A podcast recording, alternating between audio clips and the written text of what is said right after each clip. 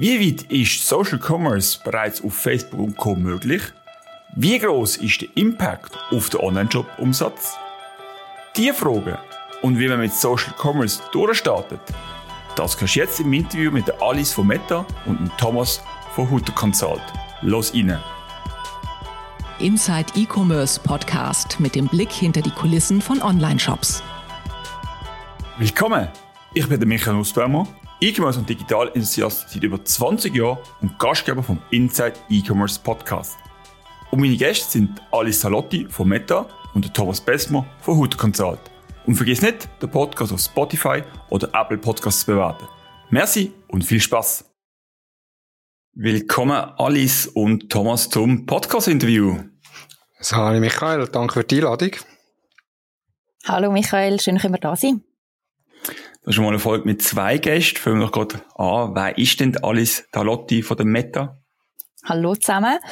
Ähm, ich bin Agency Solutions Managerin bei Meta Schweiz. Meta ist die Muttergesellschaft von Facebook und Instagram und WhatsApp und ähm, auch von der Quest VR-Brille, wo im Moment auch immer mal wieder darüber berichtet wird. Und äh, bei Meta arbeite ich mit Agenturen in der Schweiz und in, der, in Deutschland zusammen und tun ihnen helfen, wie dass sie unsere Werbeprodukte am besten ähm, umsetzen und, und einsetzen können für ihre ähm, Bewerbung von einem Produkt. Merci. Und wer ist der Thomas Besmer von der Hutter Consulting? Ja, hallo zusammen. Ich bin der Thomas Besmer, Hutter Consult oder auch Besmo bekannt. Bin bei der Hutter Consult für das ganze Consulting-Thema oder die strategischen Themen, Konzeptionen von unseren Kunden zuständig und auch für das ganze Growth-Thema, also das Business Development. Jetzt sind auch schon mehr als fünf Jahre beim Thomas äh, Hutter in der Agentur und ich habe das Vergnügen, dass ich da enger mit der Alice und ihrem Team oder ihren Arbeitskolleginnen und Kollegen zusammenarbeiten.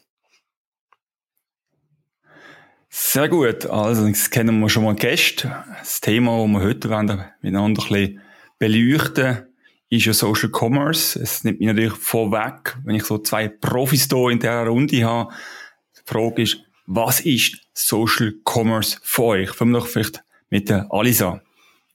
Social Commerce ähm, ist für mich wirklich tatsächlich ganz ein breiter Begriff. Ich würde aber sagen, es fängt ähm, damit an, dass man ein Angebot von einem Produkt auf Social Media hat und das ähm, zum einen organisch zum Beispiel absetzt, das heißt Posts über das Produkt absetzt, vielleicht sogar auch einen Shop hat, aber auch, dass man ähm, mit Paid Werbemaßnahmen personalisierte Werbung ausspielt und dann wirklich ein Produkt bewirbt, ähm, wo, wo jedem Mensch individuell dann ausgespielt wird, so wie es halt zu ihm passt. Siehst du, Thomas, das auch so?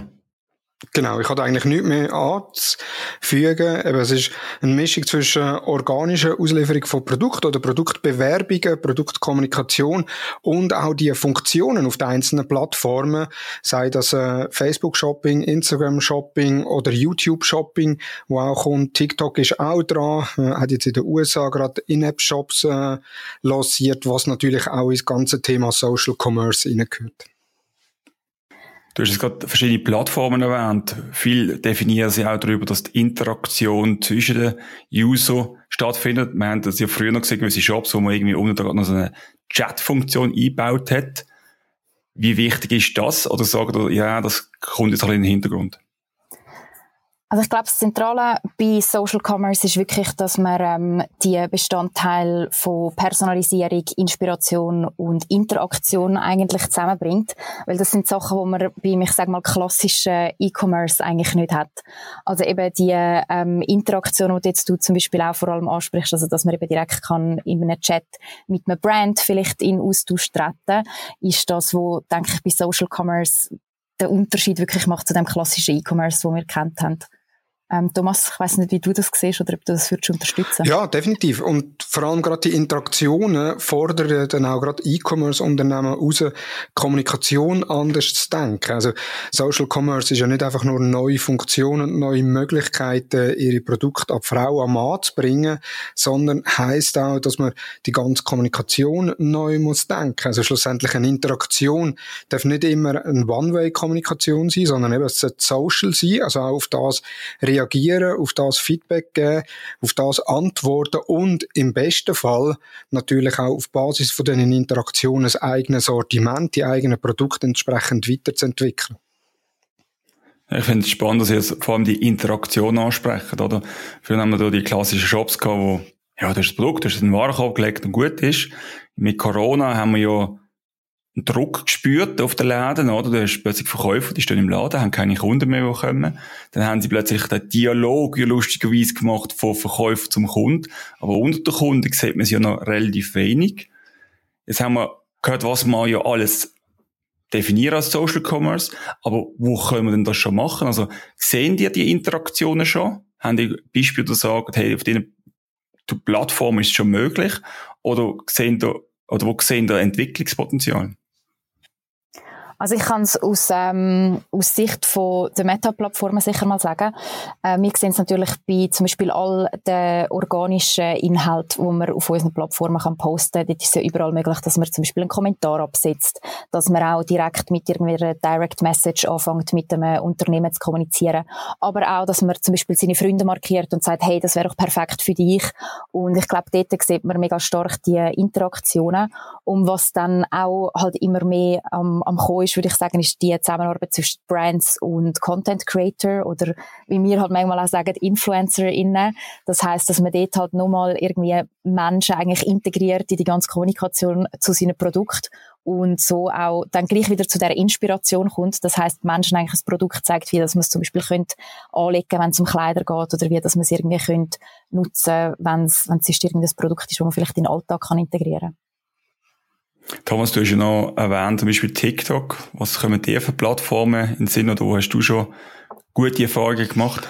Ja, so äh, Erfahrung ist noch schwierig zu sagen. Ähm, in Sinn kommen sicher eben YouTube, wo jetzt mit, Spot, äh, mit Shopify zusammen ähm, Kooperation hat, um eigentlich Produkte aus Shopify raus von gewissen Creators nachher in den eigenen YouTube-Videos zu integrieren. Dort fehlt es aber an den Interaktionsmöglichkeiten. Also das ist eher wie ein neuer Absatzkanal. Genau das Gleiche auch bei TikTok mit dem ganzen In-App-Shopping. Das ist auch wie ein neuer Absatzkanal, hat eher damit zu tun, dass man ein bisschen die Apple Tracking Transparency umgehen äh, indem dass man alles auf der eigenen Plattform behalten und weniger mit äh, in die Interaktion einführen. Und da ist Meta schon die stärkste Plattform, um eben die Interaktionen auch können fördern mit all den Produkten, die Meta äh, im Angebot hat. Äh, besonders hervorheben möchte ich den Produkt-Tag, wo man bei Instagram Stories integrieren kann, um eben halt wirklich auch sagen wir mal, das Produkt in einem nativen Umfeld können äh, zu bewerben, organisch wie auch paid und die Leute dort direkt können die Interaktion starten. Und wenn man das schlau im Hintergrund macht, auch beispielsweise mit dem, mit dem ganzen Messenger-Marketing oder Business-Messaging, dass man die Leute dort wieder, die, die darauf reagieren, die vielleicht das Produkt noch nicht direkt kaufen im Shop, innen, aber mal darauf reagieren, dass man die wieder ansprechen, dass man mit denen in eine Konversation hineingeht. Und eben das braucht schlussendlich ein Umdenken von den E-Commerce-Anbietern, von reiner Distribution Information hin zu auch Informationen aufnehmen. Es gibt ja Schweizer äh, Unternehmen, wo jetzt zu dem Migro gehört, wo das ja sehr gut auf der eigenen Website macht, wo man kann Produkt kommentieren, wo man kann Fragen stellen etc., gewisse Fragen oder Bewertungen schaffen, sogar auf Plakat. Und genau das sind so Elemente, wo insbesondere bei den Meta-Plattformen eigentlich schon länger möglich sind und auch sehr häufig genutzt werden. Wie groß ist der Impact alles sehen, einen Einfluss, wie sich das auswirkt auf Interaktionsraten oder wie sich die, ob sich die Leute mehr mit dem Produkt auseinandersetzen, wenn sie genau die Funktionalität nutzen? Ähm, wir haben tatsächlich schon ein paar Studien gemacht und haben dort eigentlich gesehen, dass es äh, wahnsinnig gut funktioniert für Unternehmen. Wir haben ja im 2020, gerade kurz, wo, wo wir alle im ersten Lockdown sind, haben wir auf unseren Plattformen Shops gelauncht. Das heißt, jedes Unternehmen hat eigentlich können einen Online-Shop abbilden, direkt auf Instagram und Facebook. Und dort haben wir auch gelauncht, dass man eben so Produkte markieren kann, also die Product Tags, die der Thomas vorher erwähnt hat. Und bei denen haben wir wirklich gesehen, dass zum einen natürlich beim Organischen die Interaktionsraten sehr hoch sind. Das heißt, Menschen klicken einfach schnell mal, ähm, während sie durch einen Feed scrollen, auf so ein Produkt, können direkt Informationen im App halt finden. Das heißt, sie sehen zum Beispiel direkt auf Instagram, wie teuer das Produkt ist, ähm, vielleicht noch Produktbeschreibung. Und das ist natürlich schon ich sage mal, ein einfacher Weg zum Informationen finden und dann nachher vielleicht dann das Produkt, das einem gerade angesprochen hat, während man am Scrollen war, rasch anschauen und dann nachher vielleicht über einen anderen Touchpoint dann gleich nochmal kaufen schlussendlich auch. Das hast du gerade erwähnt, Shops launchen. Wenn die alle Online-Shops ablösen mit euren Plattformen, weil es hat ja bei gewissen Plattformen ist auch Diskussion, kann ich das Produkt nur Social präsentieren oder kann ich gerade Social Commerce auf die Plattform verschieben? Das heißt, dass die ganze Transaktion nachher über die Plattform läuft? Ich würde es eher sehen als einen zusätzlichen Touchpoint. Das heißt, eine Möglichkeit für einen Kunden, das Produkt zu entdecken, eine Möglichkeit für einen Kunden, weitere Informationen zu erhalten. Ähm, in den USA, also das haben vielleicht auch schon ein paar ähm, gehört, ist es möglich für gewisse Brands, dass sie ihre, den ganzen Verkauf eigentlich über Instagram abwickeln. Das geht dann über Instagram Checkout. Das ist aber im Moment noch am Testen und das ist noch nicht global ausgerollt. Und dort eben, es, es ist im Moment noch im Testen. Also das heißt, für mich ist im Moment ein Shop ein zusätzlicher Kanal, zum in Kontakt treten mit Kunden, aber es sollte nicht die Idee sein im Moment, dass jedes Unternehmen nur denkt, okay, ich brauche nur mein Instagram-Konto und wickle alles dort drüber ab. Gut, das hast du mich natürlich neugierig gemacht, wenn ihr das am Testen sind. Wie sehen die Zahlen aus? Also, kannst du schon etwas verraten? Äh, nein, ich kann leider dort keine äh, tiefere Informationen verraten, aber es ist sicher mal spannend, einfach Instagram Checkout googlen und dort kann man dann sicher die ein oder andere Information schon drüber lesen, was das es dort schon gibt und wie das, das sich vielleicht auch aus Kundenperspektive angefühlt hat, um dort etwas zu kaufen. Jetzt vielleicht, äh, Thomas, ihr helft ihr Kunden, um mit diesen Plattformen erfolgreicher zu sein. Wie erlebst du das von deiner Seite als Experte und Berater? Wie viel können ihr den Online-Shop boosten mit diesen Tools? Und was braucht es dazu? Genau, also das Boosten ist mal das eine, das andere ist, wie es Dalis gesagt hat, eben, dass es eine Ergänzung ist zu den bestehenden Online-Shops. Und man hat das ja auf, insbesondere auf der Facebook-Plattform 2012 schon mal mitbekommen, wo dann ein gewisses Magazin aus Deutschland gesagt hat, ja, wir machen keine Website mehr, sondern wir gehen komplett auf Facebook. Das ist also die grosse Reichweitenzeit gewesen, wo man auf Facebook noch Reichweiten, insbesondere organisch, hat können generieren. Und die haben eigentlich die Webseiten abgelöst auf Facebook-Seiten. Und seitdem sagt man ja immer, bau nicht ein Haus auf einem gemieteten Grundstück. Und genau das Gleiche ist es auch bei den Online-Shops. Also, schlussendlich, wenn ich jetzt sage, ich tu meinen Online-Shop ablösen und tu das nachher auf In-App-Shopping verlagern, dann bin ich ja schlussendlich von dieser Plattform abhängig. Wegen dem unbedingt sehr wichtig aus strategischer Sicht, dass man es als Ergänzung integrieren und dann aber auch die Möglichkeiten, wo man dank diesen Ergänzungen hat, nutzen. Eben einerseits die Product Tags äh, bei Instagram, aber dann auch schlussendlich mit dem Produktkatalog die ganzen Dynamic Ads im Advertising-Bereich hinein, wo jetzt gerade am Black Friday ja auch wieder sehr stark zum Tragen gekommen ist, mit den ganzen äh, Produkt-Ads, die ausgeliefert worden sind, wo viel auf Basis von Dynamic-Ads ausgeliefert worden sind, wo wir sicher auch noch dazu kommen zum Reden, was das im Detail ist, wo, sage jetzt mal, die Werbefunktion oder die Funktion im ganzen Meta-Universum ist, wo mit Abstand die beste Performance für E-Commerce-Anbieter generiert. Gut, das hast eine steile Ansage gemacht, das wollen wir natürlich Fakten hören. Wie viel bringt das in der Praxis? Kannst du Indikationen geben? Ja, also ich wir haben ein Beispiel, äh, das eine ist ein Modehaus äh, aus Süddeutschland, wo einen Online-Shop hat, wo bevor mehr dort ins Boot hineingekommen ist, haben sie einen Durchschnittsrohas von 6, 7 gehabt. Das muss man fairerweise sagen, ist vor der Apple Tracking Transparency gewesen, mit der 28 Tage Klick-Attribution. Sie haben eben so um die 7K ROAS und wir haben dort innerhalb von einem halben Jahr mit Dynamic Ads und mit einer sauberen Funnel-Strategie den ROAS können auf 150 aufheben. Also ROAS heisst, wenn wow. Sie 1 Euro ausgeben, haben Sie 150 Euro eingenommen und Sie haben äh, deutlich mehr als äh, tiefere sechsstellige Beträge ausgegeben pro Monat.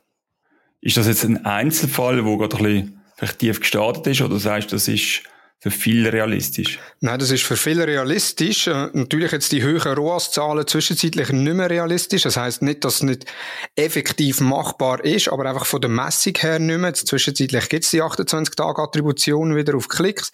Vorher, oder wir sind jetzt äh, ein Jahr lang mit der 7-Tages-Attribution unterwegs gewesen, wo aber auch dort ROAS-Zahlen um die 20, 30 äh, sehr gut machbar gewesen sind. Und wir haben bei allen Kunden, wo wir mit Dynamic Ads arbeiten, Dynamic Ads in der Mischung zwischen strategischen Framework wie eben äh, äh, das Funnel-Modell immer haben können eine Steigung äh, generieren und die Steigung ist oftmals mehr als 100 gewesen. Ich sehe, du kriegst sicher nach der Podcast-Folge ein paar Anfragen. Wie wir wissen, bist du ja sehr gut gefragt und sehr gut ausgebucht. Alice, wie erlebt ihr das? Also, das eine ist ja, wie viel Umsatz kann ich nachher machen? Ähm, vielleicht ist das ja aber auch im ersten Moment ja nicht das Ziel, sondern überhaupt den Shop bekannt zu machen. Also, was für Seiteneffekt sehen die bei so Aktionen nebst dem reinen Absatz von Produkten? Ähm, es kommt dort immer ganz darauf an, was das für eine Werbeform gewählt wird. Also unsere Werbeprodukte sind eigentlich immer darauf fokussiert, um wirklich ein Business-Ziel von einem Kunden zu erreichen. Bei diesen Dynamic Ads, wo jetzt der Thomas beschrieben hat, dort geht es meistens darum, dass ein Kunde eigentlich eine Kampagne auf unserer Plattform schaltet und dann wirklich sagt, tun wir Abverkäufe generieren. Das heißt, fokussiere wirklich darauf, dass du, liebes System, mir zusätzliche Conversions bringst.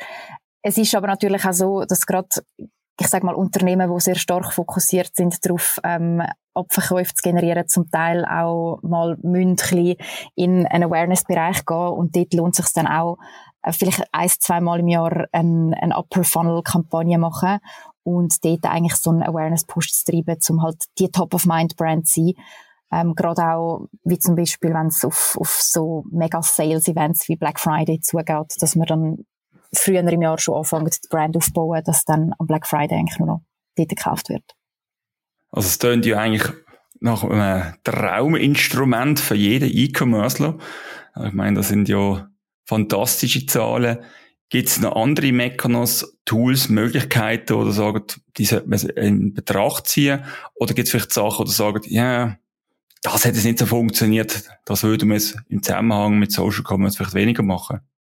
Ich glaube, etwas, was man im Moment unbedingt in Betracht ziehen sind neben den dynamischen Anzeigen, wo man als Mensch eigentlich selber muss aufsetzen muss, dass man, ich sage mal, unser neuestes Produkt ausprobiert. Das sind Advantage Plus Shopping Campaigns. Das ist ein vollautomatisierter Kampagnentyp wo ähm, noch stärker auf Machine Learning setzt. Das heißt, die ganze Automatisierung von Kampagnen und das ganze Zusammenbringen von einem Produkt zu einem Menschen, der gerade interessiert sein wird dort eigentlich äh, automatisiert gemacht. Und ähm, es basiert zum Teil auf dynamischen Anzeigen, wie wir jetzt gerade besprochen haben, aber es tut auch zum Beispiel Werbeanzeigen, wo man selber kann generieren oder von vergangenen Kampagnen einfach zusammenfassen und dann nachher vollautomatisiert ausspielen. Wir haben ähm, dort zum Beispiel einen Case gehabt mit On Running, also mit diesen Rennschuhen. Die haben durch das, dass sie die Advantage Plus Shopping Campaigns genutzt haben, eine 60% tiefere Kost pro zusätzliche Conversion gehabt. Das heißt wirklich, die, die Kosten sind extrem gesunken durch halt die Vollautomatisierung und durch tiefere Kosten hat es natürlich dann schlussendlich auch einen höheren ROAS gehabt von ähm, fast fünfmal höher. Was man natürlich fairerweise aber auch muss sagen, es ist nicht ich sage mal, ein Tool, das dann einfach gerade mehr Umsatz bringt und einen höheren ROAS, sondern es müssen schon gewisse Voraussetzungen müssen erfüllt sein. Also, äh, einerseits, man muss ein gewisses Mediaspend auf bereit sein zum Investieren. Also irgendwie, äh, und das haben wir auch ab und zu, dass so kleinere Online-Shops, die neu lanciert worden sind, oder noch schlimmer so Dropshipping-Anbieter, wo jetzt auch gerade kürzlich ja äh, in einer Pendlerzeitung thematisiert worden ist. Wenn man nachher sagt, man tut so etwas machen und sagt, man schafft mit einem Budget von 10, 20 Euro oder Schweizer Franken pro Tag, dann wird man sehr wahrscheinlich auch mit diesen neuen Möglichkeiten nicht glücklich, sondern da muss man schon ein gewisses Budget investieren äh, an Mediaspend, wenn eben auch die Plattformen, Meta wie auch andere Anbieter, eben beispielsweise auf Pinterest gibt es ein ähnliches System, auch mit diesen Dynamic Ads, wo äh, eine gewisse Anzahl Signal brauchen, um nachher die Kampagne können optimieren. Und für das ist wichtig, dass man schnell auch viel Signal kann generieren kann, ob es eine Advantage Plus Shopping Campaign ist oder eben eine klassische manuell aufgesetzte Dynamic Ad Kampagne, um dort die Signal können generieren und auch die Kampagne können weiter optimieren. Also gerade wenn man sie nicht über die Advantage Plus Shopping Campaign Funktion macht, muss man selbstständig hingehen, die Optimierung her oder mit der Agentur zusammen, um dort anfangen zu schauen, okay, was sind die einzelnen Laufzeiten, um eben dort bestmögliche Performance können rausholen. Also es ist nicht einfach nur auf Knopfdruck einen höheren ROAS generieren. Vielleicht als konkreter Hinweis, der Thomas hat jetzt angesprochen, muss eine gewisse Anzahl an Signal generieren. Auf Meta-Plattformen ist es so, dass man innerhalb von sieben Tagen 50 Conversion-Signale generieren damit so eine Dynamic Ad-Kampagne dann wirklich sich kann auch sehr gut optimieren und eigentlich aus der Learning Phase rauskommt. Und wenn ihr jetzt konkrete Budgetberechnung sollt machen oder wollt machen, für wie viel Geld ihr in so eine Kampagne solltet investieren, dann könnt ihr eigentlich einfach berechnen für das tägliche Budget eure Cost per Conversion mal 50. Das heißt eben, damit ihr 50 Conversions erreicht und dann durch sieben. Das heißt, innerhalb von sieben Tagen würdet ihr eben die ähm, 50 Conversions erreichen. Und ähm, dann habt ihr eigentlich euer tägliche Budget berechnet und könnt dann das mal so im System hinterlegen. Das ist jetzt, glaube ich, ein bisschen schnell gegangen, Alice. aber vielleicht kannst du uns das ja noch in Schriftform schicken, dann tue ich das gerne in die Show Notes übernehmen, dass es jeder kann nachlesen kann. Das tue ich auch schreiben. Sehr gut, merci. Jetzt haben wir vielleicht gerade ein bisschen gewisse Mythen in, in den Raum gesetzt, oder? Ich meine, du gehst auf Social und machst Social Commerce und dann geht alles durch die Decke. Äh, vielleicht wollen wir so mit dem Weg noch ein bisschen aufräumen. Was gibt es sonst noch für Mythen oder falsche Erwartungen, die die Leute an euch antragen? Einerseits an Meta von der Plattform, oder? Das ist die Zauberplattform, wo alle drauf sind, wo, wo alles kann machen. Auf der anderen Seite haben wir den Thomas, ich gehe einfach zum Thomas, gebe ihm ein bisschen Geld und mein Online-Shop geht durch die Ecke. Wie erlebt ihr das? So, wo, wo sind vielleicht Grenzen oder mit welchen, ja, nicht Vorurteilen, falschen Erwartungen, würde ich sagen, kommen die Leute auf euch zu? Thomas, solltest du vielleicht anfangen? Ja, sehr gerne. Ja, die Erwartung ist, also grundsätzlich eben Meta oder auch die anderen Plattformen können sehr viel beitragen zum Umsatz generieren, zum einen besseren ROAS herzubringen oder den ROAS können zu erhöhen. Was man aber nicht vergessen, dass die Plattform, also dass äh, die E-Commerce-Anbieter auch ihren Job auf der Website oder auf ihrem Shop machen. Also das ganze Checkout-Prozedere, Produktbeschreibungen, äh, Bildqualitäten, Ladezeiten etc. Das hat alles einen massiven Einfluss auf Performance.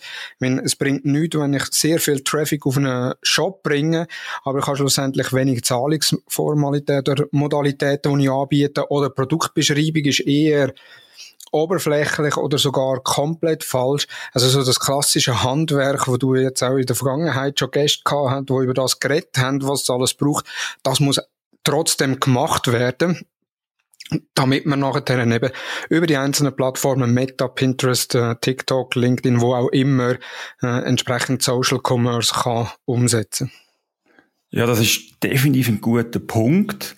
Also Fix the Basics hat mir gerade letztens äh, Geschäftsführer vom großen Online-Shop gesagt, das ist bei ihm im Fokus, Fix the Basics und dann können sie weitermachen. Wir wissen ja von Google, die strafen einem ja relativ schnell ab, wenn man nicht seine Hausaufgaben gemacht hat, auch technischer Seite, Performance hast du erwähnt, Content. Ich meine, wenn du 200'000 Artikel hast, dann äh, Content für 200'000 Artikel schreiben wird, wird anspruchsvoll. Alles zuerst vorab schnell tut Meta einem abstrafen, wenn der Online-Shop nicht so gut performt. Ja, es äh, wird tatsächlich angeschaut, wie das auch die Online-Shops performen, beziehungsweise eben sind die Kunden dann auch zufrieden mit der Landingpage, wo sie drauf landet. Und darum eigentlich alles, was der Thomas gesagt hat, plus eins. Es ist einfach wahnsinnig wichtig, dass, dass man Kunden ein positives Erlebnis bietet. Und wir sagen dem auch oft frictionless Shopping. Das heißt, dass man halt so einfach wie möglich kann, kann etwas einkaufen. Und nicht, dass man eigentlich über unsere Plattform oder irgendwelche andere Plattformen Traffic auf eine Landingpage bringt, wo dann nachher einfach nur frustrierend ist als, als Kunde zum Nutzen. Und es geht so weit, dass auch Meta ja einen Quality Score hat. Das heißt, gewisse äh, Personen, die im Online-Shop eine Conversion gemacht haben, äh, auf Meta eine Umfrage bekommen, wie zufrieden dass sie sind mit der Lieferung etc., wo ein Quality Score ist, wo man kann einschauen kann. Da kann ich noch den Link im Nachgang in die Show Notes reinpacken, wo jeder selber kann in seinem Business Manager nachschauen, wie ist das Quality Score. Und dort hat es auch schon, oder haben wir auch schon Anfragen bekommen von Kunden, die gesperrt worden sind, wenn eben mehrfach einfach schlechte Bewertungen von den Käufern abgegeben worden sind. Oftmals kommen wir wieder zurück, sind Dropshipping-Anbieter. Also die und eigentlich mit dieser Umfrage fast schon Top-Preise-Rating ersetzen, oder? Weil die haben die auch sehr viele Bewertungen drauf. Also muss ich zukünftig auf Facebook schauen, wie gut ein Shop ist. Ich glaube, Toppreis ist ja immer noch, ähm, ich sag mal, ein, ein Preisvergleich, der wahnsinnig spannend ist. Und dort findet man ja auch immer, ich sag mal, sehr gute Angebote. Es ist wahrscheinlich nicht die Plattform, würde ich jetzt behaupten, wo man sollte schauen, wie ist jetzt der Shop bewertet. Aber es geht vor allem auch darum, zum halt, halt sicherstellen, wenn ein User bei uns auf der Plattform ein Ad klickt, dass er nicht einfach eine Katastrophen-Experience nachher hat. Ich komme schon zurück zu meiner Frage wegen Mythen oder zu hohen Erwartungen. Vielleicht Alice, wie erlebt ihr das? Also was wird an, an dich angetragen, wo sagst das, das ist völlig zu weit gegriffen oder zu grosse Erwartungen? Ich glaube, eine Erwartung ist vor allem auch Kunden, die sich technisch nicht so ganz wollen, äh, damit auseinandersetzen, was das sie zur Verfügung stellen damit ähm, ein, ein Kaufprozess kann gut funktionieren, braucht es Daten und es ist einfach so, dass Daten dann von einem zum Beispiel Online-Shop mit einer Plattform, ob das jetzt Meta ist oder ob das TikTok ist oder ob das Google ist, teilt wird. Im Moment passiert das meistens über einen Pixel. Pixel haben wie wir die meisten von uns zumindest wissen, äh, begrenzte Laufzeit oder Lebzeit.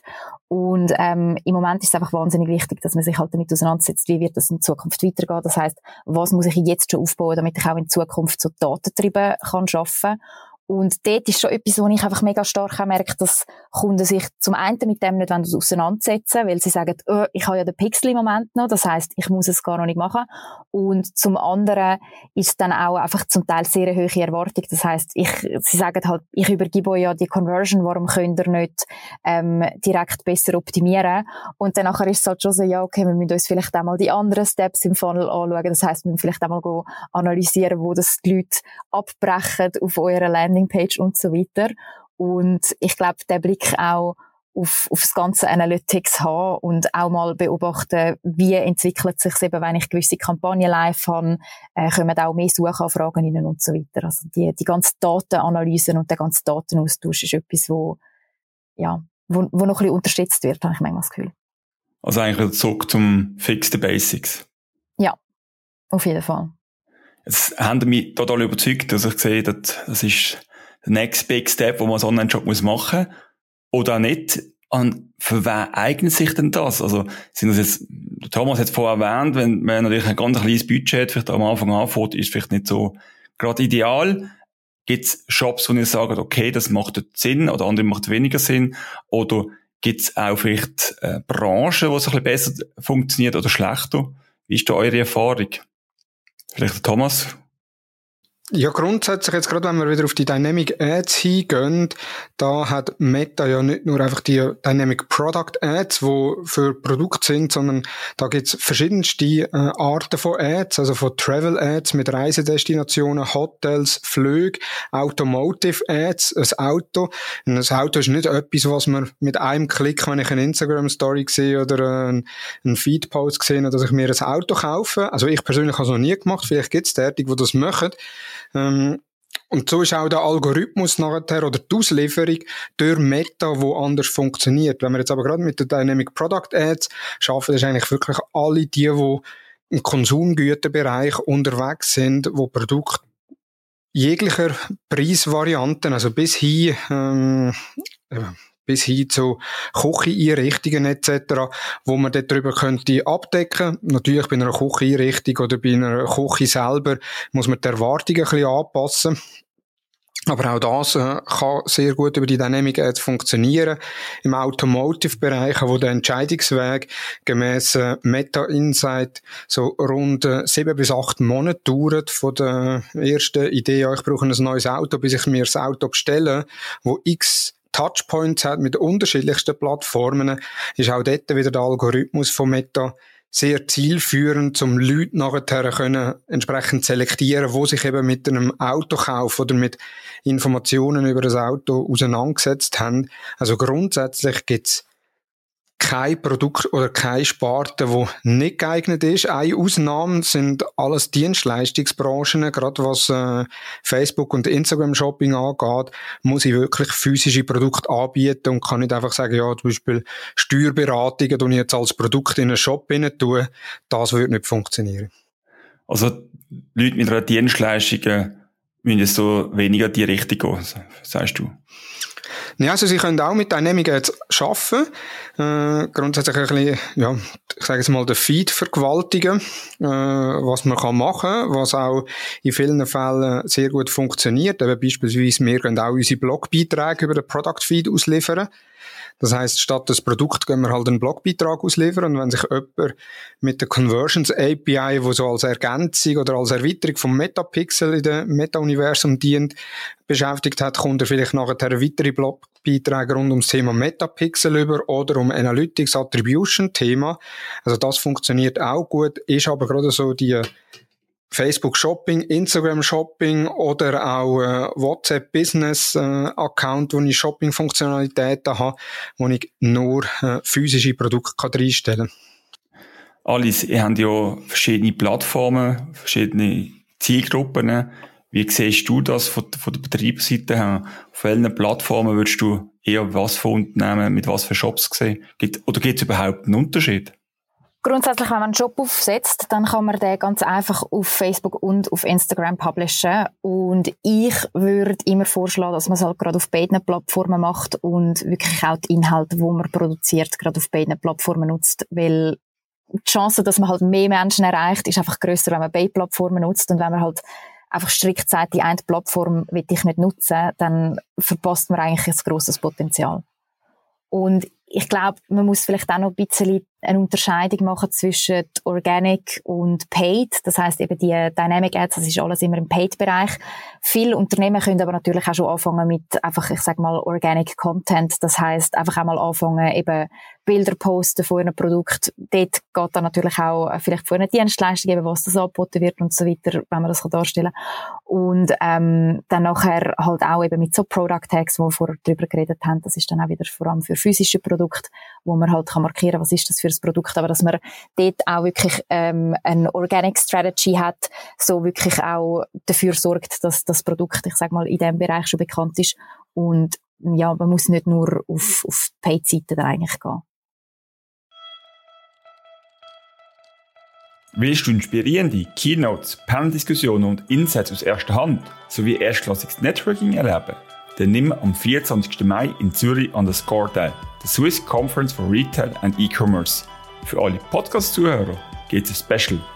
Mit dem Rabattcode Inside E-Commerce hast du 10% Rabatt auf dein Ticket. Buch es jetzt unter score.swiss. Ich nehme einen Großteil von euren Kunden, die diese Kanäle und die Tools nutzen, sind B2C-Kunden.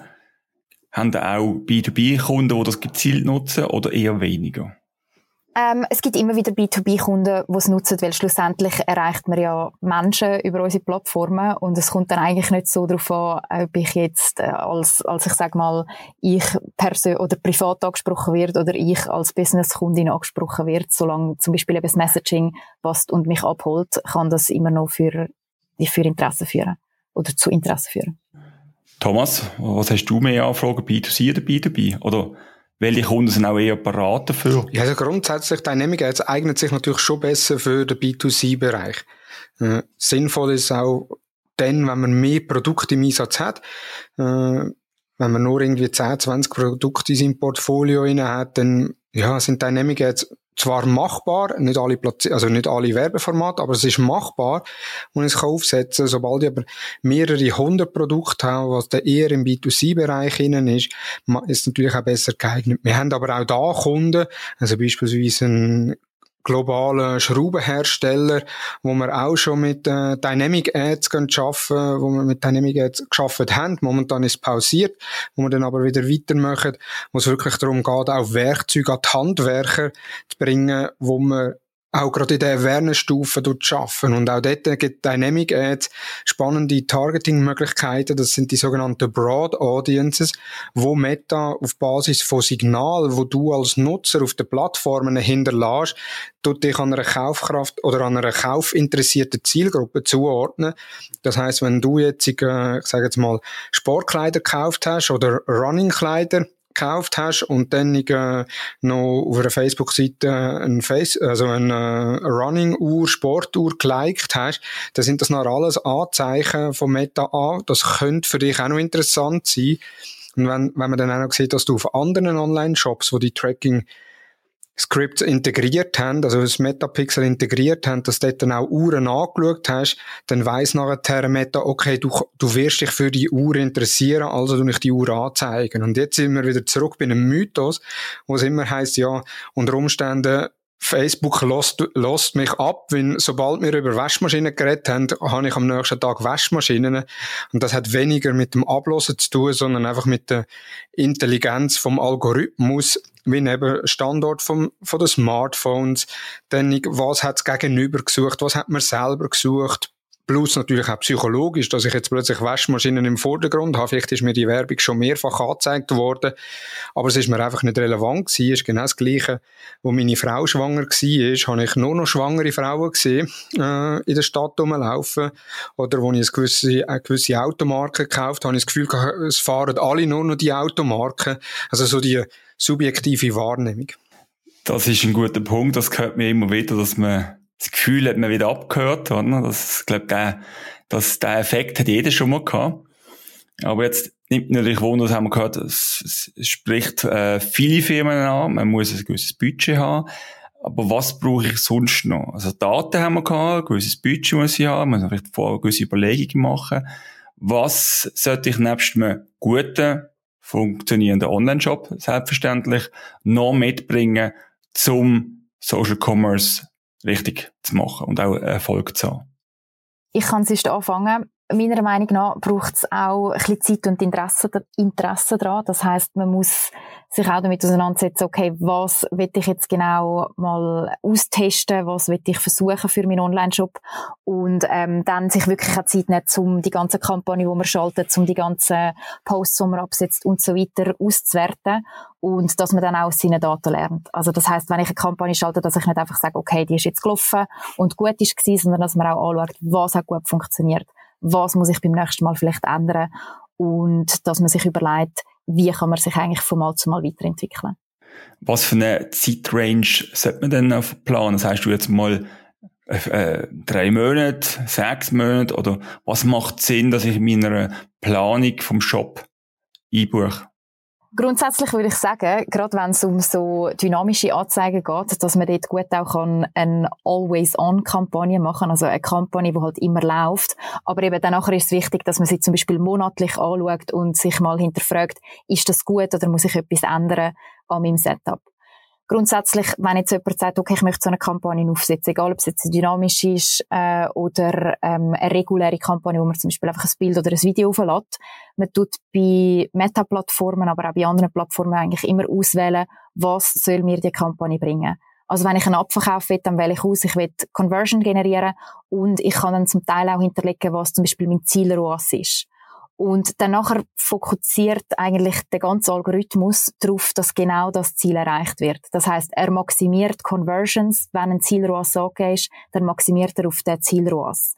Und ich habe selber mal im E-Commerce geschafft und was wir oft gemacht haben, ist, dass wir gesagt haben, wir haben einen gewissen Zielroas, zum Beispiel einen ROAS von 5 und wir haben eigentlich dann immer so viel Budget versucht zu investieren, dass wir den Zielroas erreicht haben. Das heißt, wenn ich mal einen ROAS von sieben, dann habe ich versucht, mehr Budget auf einen Kanal zu tun in meine Kampagne und habe es eigentlich so skaliert, um den ROAS runterzubringen, weil ich habe ja immer noch genug Return an Adspend gehabt, selbst wenn ich mehr ausgegeben habe, wenn ich gemerkt habe, okay, es äh, läuft im Moment gerade nicht so gut, dann nachher habe ich das Spend ein bisschen, ein bisschen angehalten, habe vielleicht die andere Kanal geschiftet, wo gerade besser performt haben, einfach weil ich gesehen habe, dort ähm, ja, hole im Moment gerade mehr ROAS raus als, als in einem anderen Kanal. Das heisst aber, ich sollte mir vorgängig gut überlegen, was möchte ich erreichen, ist das realistisch und bin ich bereit, Zeit und Ressourcen zu investieren?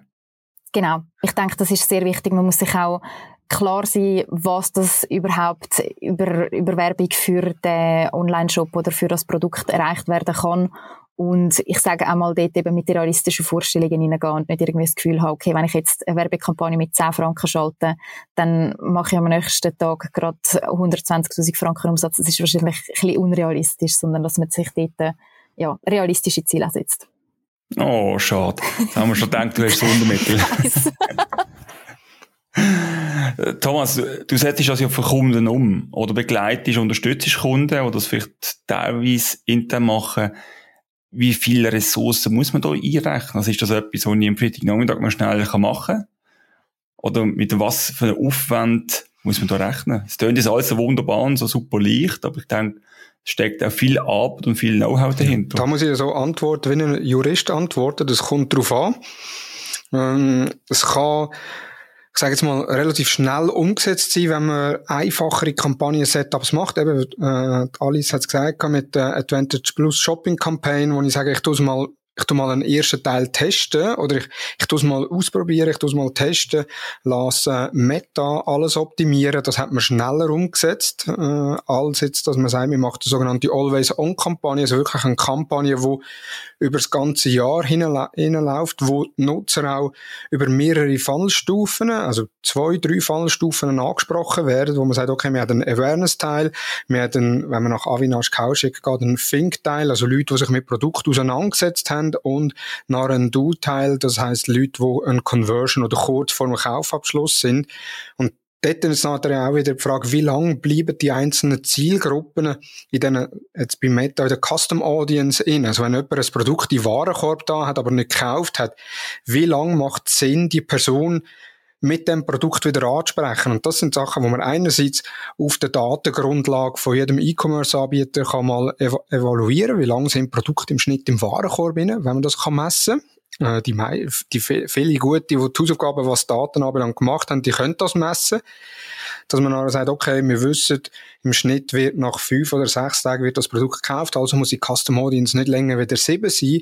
Und dann kann man auch anfangen testen. Und das ist auch gerade der nächste Punkt. Äh, man kann nicht eine Kampagne aufsetzen, wo man sagt, okay, wir machen eine zweistufige Kampagne, wir haben Dynamic Ads, die laufen und jetzt läuft die das ganze Jahr durch, sondern auch dort ist ein stetiges Testen. Man hat so viele unterschiedliche Parameter. Jetzt gerade bei Dynamic Ads habe ich die Möglichkeit auch noch Overlays drin tun. Das heißt, die langweiligen Produktbilder mit dem weißen Hintergrund und mit, mit dem Produkt kann ich noch aufpeppen, beispielsweise noch Marken integrieren oder ein Frame rundum machen, einen Rahmen rundum machen, irgendwie so die Aufmerksamkeit steigern. Oder dann eben auch mit den unterschiedlichen Call to Actions, die Meta anbietet oder auch die anderen Plattformen anbietet, zum ausprobieren, wie kann ich Conversion steigern, beziehungsweise mit welchen Parameter, mit welchen Testszenarien kann ich schlussendlich den ROAS erhöhen. Und das ist etwas, das braucht Zeit. Äh, es bringt auch wenig, wenn das irgendjemand so nebenbei macht äh, im E-Commerce-Unternehmen. Sage jetzt mal, sonst schon äh, stark ausgelastet ist und keine Ressourcen hat und jetzt noch den Auftrag bekommt, ja, wir wollen da noch Dynamic Ads machen oder eben Social Commerce machen, dann ist es zum Scheitern verurteilt. Oder kostet halt recht viel Agenturkosten, was uns ja auch wieder zu gut kommt. Aber das Know-how ist dann komplett außerhalb, was ja auch nicht immer sinnvoll ist bei E-Commerce-Unternehmen. Also ich fasse mal zusammen bitte ergänzend, ähm, was, was mir noch fehlt. Also wenn ich damit starten möchte, ich bringe mal sicher viel Geduld mit, habe ich gehört. Ich sollte mir vielleicht überlegen, was sind meine Ziele? Ich sollte mir vielleicht überlegen, ist mein Shop überhaupt bereit dafür? Es bringt nichts, wenn ich Traffic habe, der nachher frustriert ist. Ich muss Budget haben, ich muss genug Budget haben. Und Ich sollte meine Daten im Griff haben, von Analytics bis zu den Daten, die auf dem Shop entstehen, um zu schauen, was kann ich überhaupt machen. Fehlt euch da noch etwas oder ist das ein Startpaket, das man könnte schnüren? Das ist so plus-minus Startpaket, wo man kann schnüren. Wir haben selber mit Meta zusammen den Social Commerce Check. Das ist ein umfassender Check mit etwa 50 bis 70 Parametern, wo wir vorgängig prüfen, analysieren, Optimierungspotenzial abgeben. Also es ist schon noch ein bisschen es geht noch ein bisschen tiefer, aber ja, im Grundsatz, eben, es braucht ähm, das Tracking, das auf einem eigenen Shop funktioniert. Es braucht strukturierte Daten in Form von einem Katalog. Plus es braucht intern Ressourcen und Bereitschaft, auch etwas zu investieren, weil wir werden nicht gerade ab dem ersten Tag einen höheren ROAS haben, weil eben äh, der Algorithmus muss lernen, und je nachdem, wie hoch das der Mediaspend ist, hat der Algorithmus äh, vielleicht äh, drei, vier Wochen äh, oder äh, Optimalfall nur eine Woche. Äh, kommt aber sehr stark auf die Höhe vom Budget an und mit der Formel von der Alice, also Kosten pro Conversion mal 50 geteilt durch 7, sind wir da schon mit einem sehr guten, sagen wir mal, Daumenrechnung drauf, was er an Budget braucht. Alice, was fehlt dir in diesem Päckchen? Ich würde sagen, es braucht wirklich auch am Anfang noch ganz bisschen Mut, um so eine Kampagne über so ein Budget sprechen, so eine Kampagne aufsetzen, so eine Kampagne auch live setzen. Zum Teil braucht es ein bisschen Mut, um vielleicht nur schon Creatives erstellen. Das heißt, wer macht vielleicht so ein Shooting, wer macht ein Video. Man will ja Menschen auch, wo, wo dann so ein Ad sind oder allgemein auch ein Produkt auf der Instagram oder auf der Facebook-Seite sehen, wird man auch inspirieren. Das heißt, man muss halt wirklich ein bisschen Mut haben, um den, den ganzen Content erstellen und dort einmal etwas Kreatives umsetzen, um halt wirklich herauszufinden, was funktioniert für mich überhaupt und was funktioniert nicht. Also das Startpaket haben wir schon. Jetzt ist natürlich die Frage, wo geht die ganze Reise auch an? Wir haben künstliche Intelligenz gehört. Äh, ich stelle es mal in den Raum, vielleicht kann die künstliche Intelligenz zukünftig ja mitlosen, was die User miteinander über das Produkt schwätzen und entsprechend äh, den Content von meinen wenn ich ausspiele, anpassen? Ist das ein Thema oder was kommt auf uns zu, Alice? Mitlosen würde ich äh, mit grosser Sicherheit sagen, das wird nicht kommen. Schlussendlich ist äh, sicher Datensicherheit und Datenschutz etwas, wo, wo immer wichtiger wird. Allgemein werden Produkte immer weiterentwickelt, dass sie halt mit weniger Daten auskommen. Das heißt eben die künstliche Intelligenz wird so aufgesetzt, dass sie halt mit weniger von diesen Signalen kann auch schon die Personalisierung erreichen und trotzdem die relevantesten Produkte ausspielen. Ein ganz grosses Thema, wo ich noch gesehen, ist das ganze ähm, Augmented Reality, wenn es um Shopping geht. Wir sehen zum Beispiel Möbelhersteller, die das schon sehr stark für sich nutzen. Jeder, der schon mal versucht hat, ein neues Möbelstück in seine bestehende Einrichtung zu integrieren, weiß, wie schlimm das ist. Ähm, es ist zum Teil einfach schwierig, um sich vorzustellen, okay, wie sieht mein Wohnzimmer aus, wenn ich jetzt noch den Teppich drinnen lege. Und ich glaube, die ganz Augmented Reality Geschichte hat darum noch ein wahnsinniges Potenzial. Also, das eben, das kann so ein Worldfilter sein, wo man eben kann ein Möbelstück platzieren, aber auch Sonnenbrille zum Beispiel ist ein Anwendungsfall, wo schon wahnsinnig oft umgesetzt worden ist, dass man halt ein, ein Produkt eigentlich die auf, auf seinem Sofa kann anprobieren, ohne dass man irgendwo muss rauslaufen. Und die zweite der zweite Fokus, den man könnte als Unternehmen, wo denke ich im Moment noch stark underused ist, aber wo wahrscheinlich nochmal ein, ein eigenes Podcast-Thema wäre, ist das ganze Conversational Commerce. Das heißt, wie kann man äh, Messenger, wie kann man Instagram Direct Messages, wie kann man WhatsApp nutzen, um in Kontakt mit Kunden zu treten und dort auch Angebote darüber zu vertreiben. Was natürlich vielen sicher unter Nägel brennt, wie sieht es aus mit Metaverse? Gibt es da auch schon Überlegungen? Metaverse würde ich behaupten, sind im Moment noch sehr viele PR-Cases. Das heißt, einzelne Unternehmen haben ja schon einen, einen Shop zum Beispiel aufgemacht in einer von der virtuellen Welten, die es im Moment gibt. Die Unternehmen haben natürlich wahnsinnig viel Learnings generiert. Das heißt, die haben gelernt, mit welchen ähm, irgendwie Anspruchsgruppen muss ich zusammenarbeiten, wie muss ich das gestalten, ähm, wie viel Zeit braucht mich das und so weiter. Und ich denke, es ist sicher für die Zukunft etwas Spannendes, aber im Moment eben die beste Brücke zum Metaverse sind die AR-Filter und ich glaube, dort ist etwas, wo schon jetzt viele Unternehmen können profitieren davon. Thomas, was für äh, Weiterentwicklungen erwartest du oder für Entwicklungen bei Online-Shops? Also zuerst noch einmal zurück auf das Thema Metaverse und wie sich Unternehmen jetzt schon können vorbereiten können. momentan, oder es wird auch zukünftig, wird es wahrscheinlich unterschiedliche Welten geben.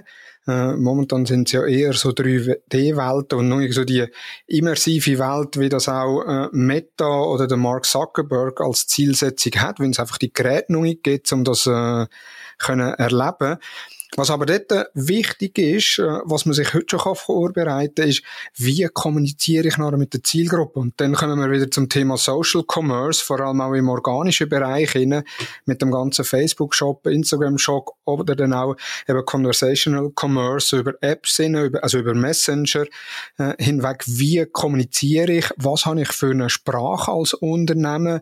Wie gehe ich auf Personen ein? Wenn das sind alles Themen, wo im Metaverse ebenfalls relevant sind und noch relevanter werden. Denn das Metaverse ist ja dann nicht einfach nur eine Welt, wo ich dann meine Kunden irgendwo sel ihnen selber überlasse, sondern auch dort ist ja nachher noch engere Austausch rein, äh, noch enger in Dialog rein. Und das sind Themen, wo man heute schon kann Ihr Unternehmen äh, strategisch planen, ausprobieren und eben auch Erfahrungen sammeln, wie ist, wie, welche Sprache kommt bei der Zielgruppe an, wie muss ich gewisse Sachen formulieren, auf, mit welcher Geschwindigkeit erzähle ich Sachen in einem Video rein, wie schreibe ich, was mache ich für eine Wortwahl in Texten rein, um eine bestmögliche Conversion können generieren? Und die Erkenntnis, die kann man dann später nutzen, wenn das Metaverse massentauglich ist.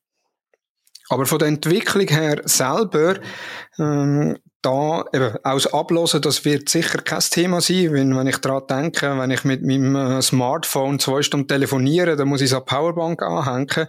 Wenn jetzt da irgendwie eine App oder mehrere Apps würden mitlosen, ja, sehr wahrscheinlich wäre da nur noch der Powerbank dran.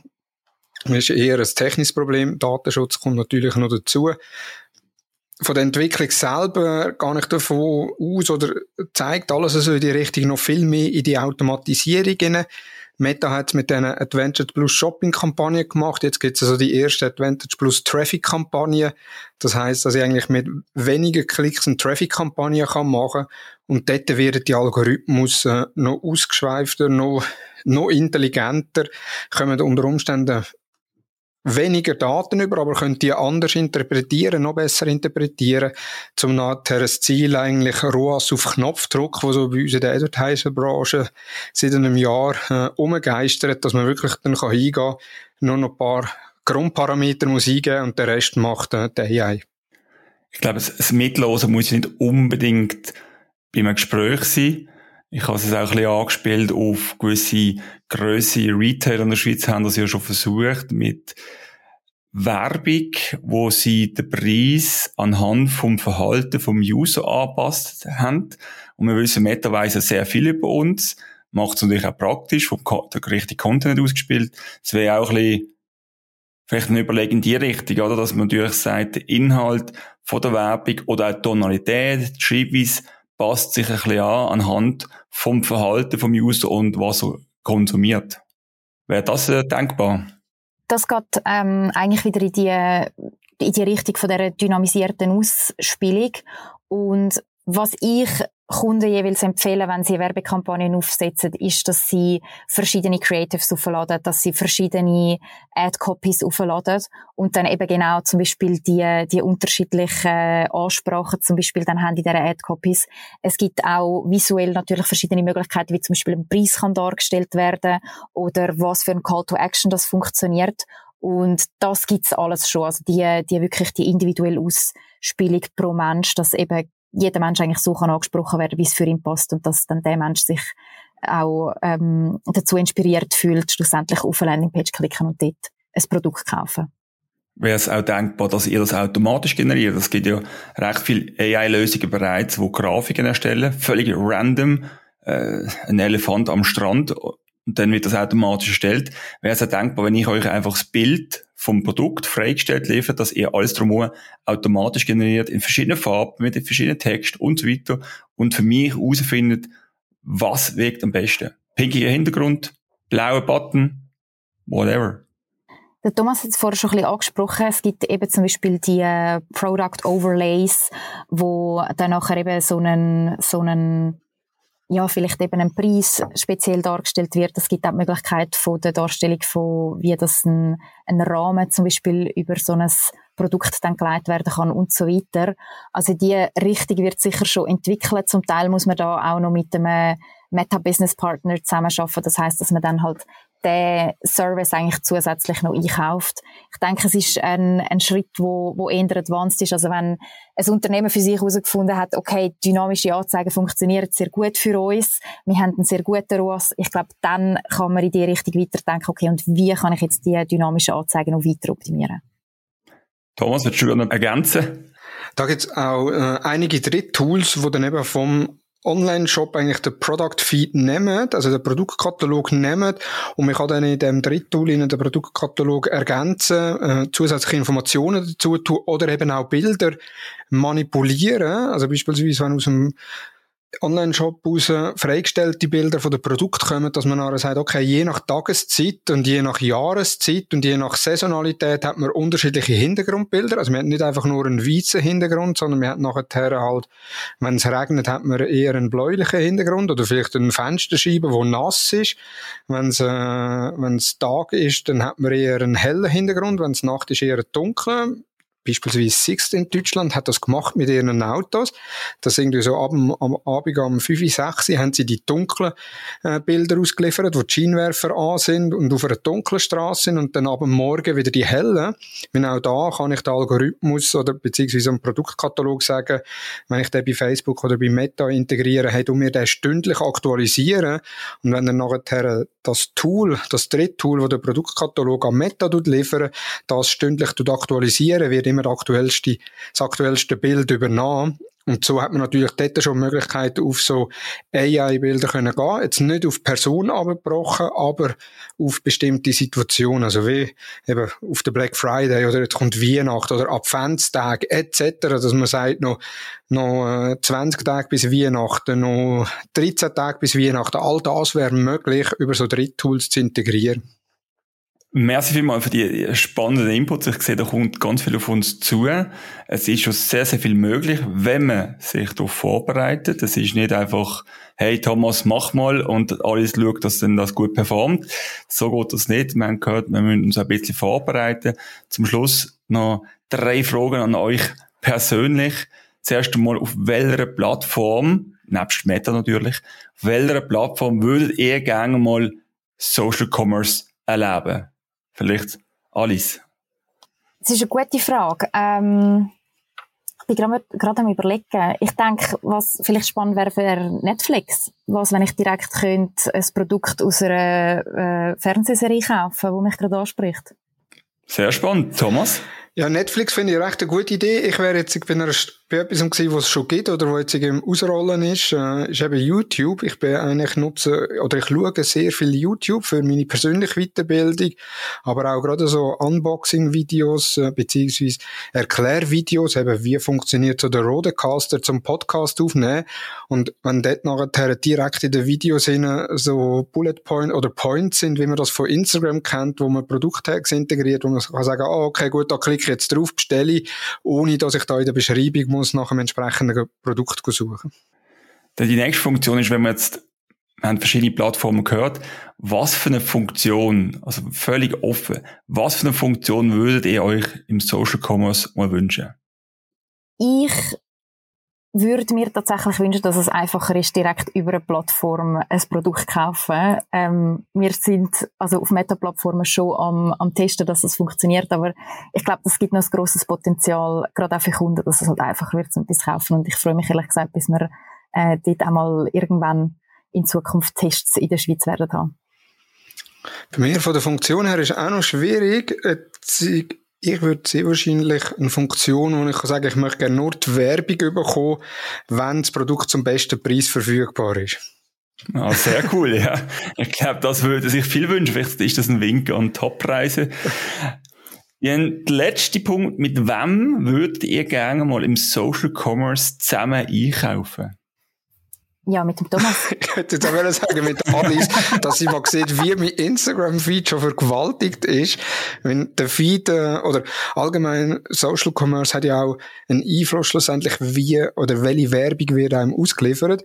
Und gerade jetzt in Instagram, wenn man nachher so auf Conversion-Kampagnen geht oder eben die Dynamic geht, ich habe eine Zeit lang recht viele Gadgets bestellt, also auch halt viel über so Dropshipping-Anbieter, wo dann irgendwie ein China-Päckchen gekommen ist. Und ich habe zwischenzeitlich wirklich drei Beiträge auf Instagram organisch und nachher ein Produkt und jedes Produkt, das ich sehe, muss denke ich immer, ah, das brauche ich, wenn ich bin so ein PayPal Express Checkout Kind, wo einfach dann draufklickt, denkt, ah ja gut, das ist gut, das bestelle ich. Und das hat sich Meta so vorgemerkt, dass mein Instagram Feed ist eigentlich ja, ein Dropshipping, äh, Dropshipping Example Seite wo nichts anderes ist, wie Dropshipping-Sachen drauf. Obwohl, ich bestelle schon länger nicht mehr äh, solche Sachen, weil ich habe immer noch viele Sachen, die gar nicht auspackt sind daheim. Dann zuerst einmal das auspacken. Aber da, äh, zum mal an der Alice aufzeigen, oder nur schon mal zum schauen auch, äh, also zum mal zeigen, wie sieht mein Feed aus und mich würde es auch wundern, wie an der Alice ihre Feed aussieht. Sehr gut, ich sehe, nach dem, nach dem Interview haben die ja etwas zu tun. Alice und Thomas, merci vielmal für eure Zeit. Ich sehe, im Meta-Universum geht einiges. Es ist extrem viel möglich. Also ich habe auch viel gelernt heute. Ich glaube, für viel ist das auch eine Inspiration gewesen, was es denn alles gibt. Ich habe einen riesen Petto an Tools. Auf der anderen Seite muss man sagen, die Tools allein bringen wir noch nicht Umsatz. Ich muss mir Gedanken dazu machen, ich muss mich vorbereiten, ich muss meine Daten im Griff haben. Und, und, und. Für das gibt es natürlich auch Leute wie der Thomas, die mir dabei helfen können. Aber auch der Thomas kann nicht zaubern. Ich muss auch meinen Beitrag leisten. Ich muss vorbereitet sein. Ich sollte vielleicht auch einen Job haben, der gut ist, wo alles super läuft, wo ich eine tolle Experience habe. Ich danke euch vielmals für die Zeit. Ich bin extrem gespannt, was noch alles kommt und alles hat ja schon das nächste Thema eigentlich in Aussicht gestellt. Merci vielmals. Danke vielmals, Michael, dass wir dürfen dabei sein Danke, Michael. Willst du keine weitere Episode verpassen? Dann abonniere den Podcast jetzt in deiner Podcast-App. Hat dir der Podcast gefallen? Dann kannst du ihn auf Apple Podcast und Spotify bewerten. Merci für deine Bewertung und Support vom Podcast. Bis zur nächsten Episode. Ciao!